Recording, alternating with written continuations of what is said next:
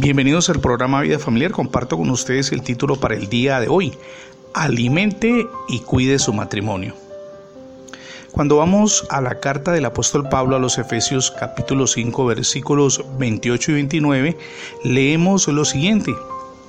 Así también los maridos deben amar a sus mujeres como a sus mismos cuerpos.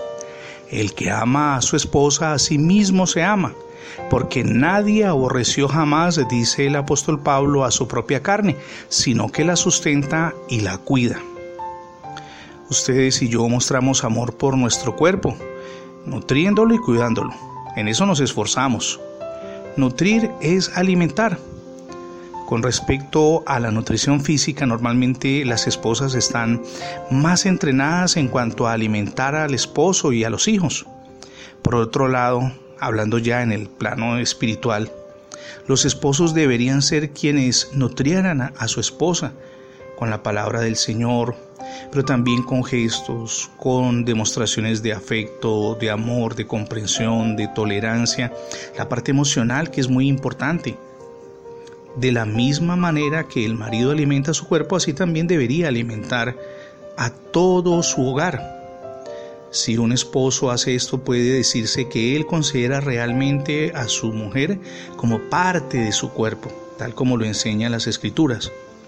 Cuando el marido recibe la palabra del Señor con el objetivo de suplir la necesidad espiritual de su cónyuge, eso revela un amor profundo por causa de la necesidad espiritual del cónyuge, en verdad todos nosotros, ustedes y yo, deberíamos buscar alimentarnos con algo del Señor para compartir acerca de Él en nuestro hogar. Además, el esposo debería cuidar de su esposa como cuida a su cuerpo. Eso es algo en lo que debemos insistir, jamás perderlo de vista. Cuidar es tratar con tierno amor y calentar con tierna preocupación.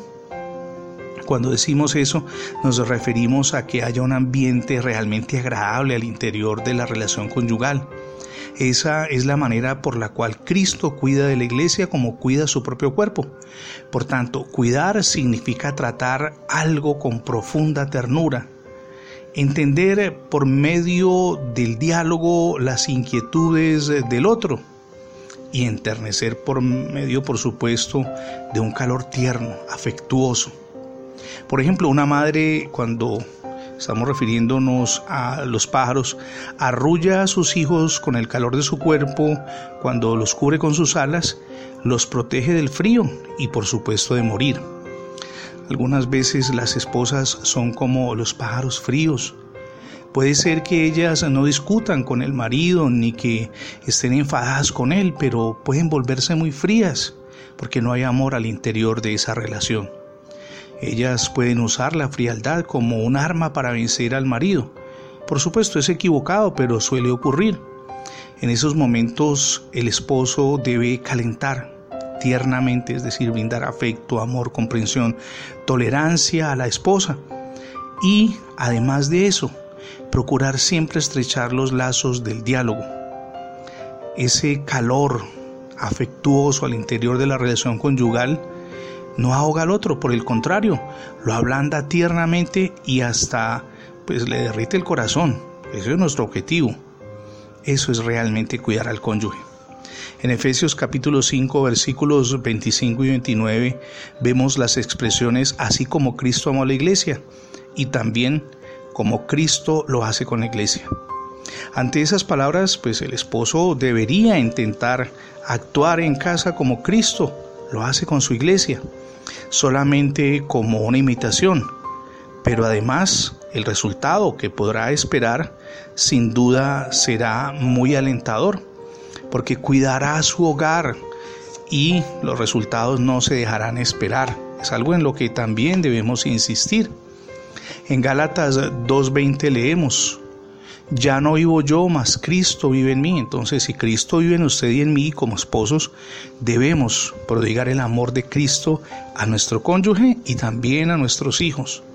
Y también escribe el apóstol Pablo en Primera de Corintios capítulo 15 verso 10, no yo, sino la gracia de Dios conmigo.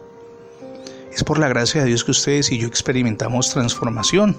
Como esposos dejamos la dureza, dejamos de ser a veces tan intolerantes, tan difíciles para comenzar a tratar a nuestro cónyuge, nuestra esposa, como ella se lo merece, como un vaso frágil, tal como la describe el apóstol Pedro. Hoy es el día para que su relación conyugal cambie. Decídase, no es difícil y mucho menos difícil va a ser cuando ustedes y yo le permitimos a Cristo que gobierne nuestra vida y que tome el control de la relación conyugal.